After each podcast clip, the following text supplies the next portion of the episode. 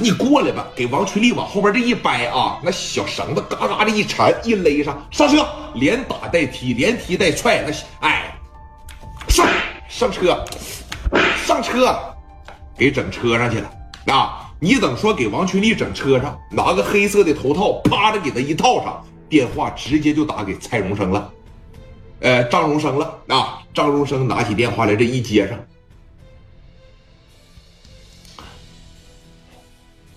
喂，生哥，到手了，果真吗？现在王群力就在我车上，啊，说话，好了，然后他那两个司机已经让咱打懵了，哎，把这个身上啥的全绑住了，最起码咱们能安全的离开青岛是没有问题的。好吧，这一把我得让聂磊知道。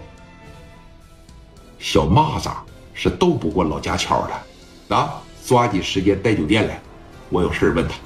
行，咱马上回去啊！电话你看，啪着一撂下，哎，开车就赶紧往酒店里边走。然后呢，找了一个卖香包的地方，整了一个大皮箱，老大的大皮箱了，绝对能把王群力装呃装进去啊！就头到这个酒店之前，给王群力从车上拉下来，朝着后脖梗上这一使劲。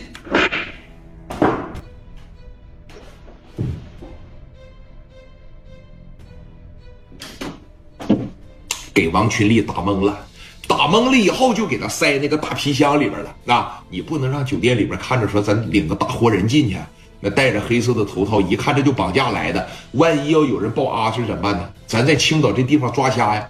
给王群力扔到大皮箱里边，哥几个提着皮箱就上楼了。啊，来到了说这个张子豪他爹的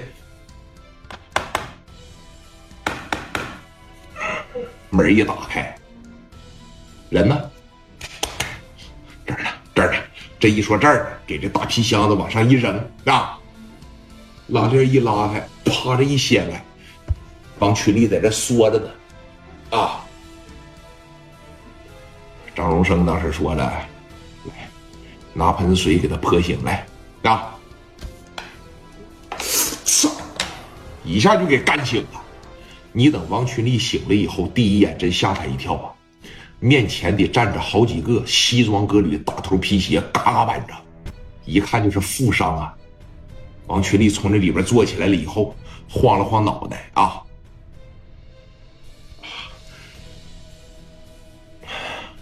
各位大哥，别难为我了，行不行啊？冤有头，债有主，是不是？说你看你们这么折磨我干啥呀？你儿子又不是我杀的。叼着雪茄啊，往他脸上这一吹。我的儿子阿豪，虽然不是你亲手杀害的，但是杀害他的是你的兄弟。我搞不搞？最后一句没听懂。我说你们是。